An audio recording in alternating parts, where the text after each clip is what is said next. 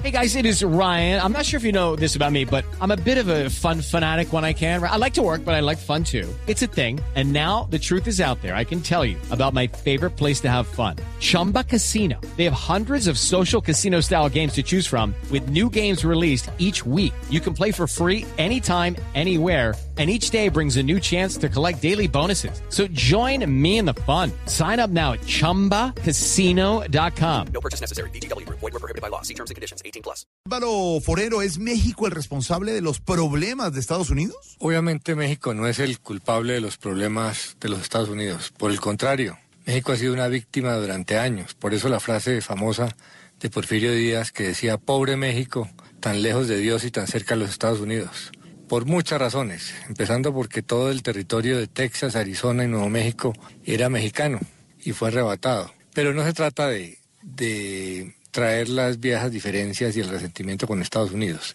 Lo que está haciendo Donald Trump como buen populista es buscando eh, culpas, culpar a un tercero, graduar un e-, enemigo externo a quien echarle todas las culpas para poder disimular eh, los problemas internos.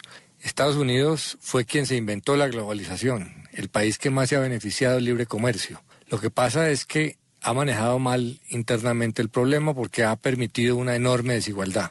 El libre comercio ha generado una riqueza gigantesca en Estados Unidos, pero unos sectores eh, de clase media tradicionales se han visto damnificados porque la manufactura se exportó hacia otros países y los obreros manufactureros se quedaron sin trabajo. En lugar de Estados Unidos eh, encontrar soluciones para ese sector, eh, reducir la desigualdad, preparar a esas personas para la nueva economía, se ha dedicado a culpar a México de sus problemas de desempleo en las zonas eh, más industrializadas.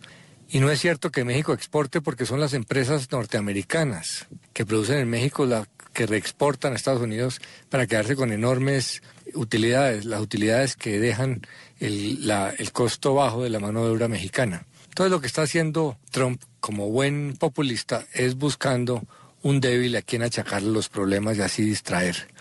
Eso hacen siempre y al final las medidas que está tomando no van a resolver los problemas. Por eso es que necesita tanto eh, show, porque hace sentir a sus seguidores que sí está tomando medidas de fondo, que se está apretando los pantalones. Pero la mayoría de los problemas en la sociedad compleja, moderna, no se solucionan apretándose los, los pantalones. Ni, en, ni siquiera la violencia ni el terrorismo se soluciona eh, con poderío militar. Eh, el mundo ha entrado en una situación muy distinta donde la cooperación y la civilización es la que funciona.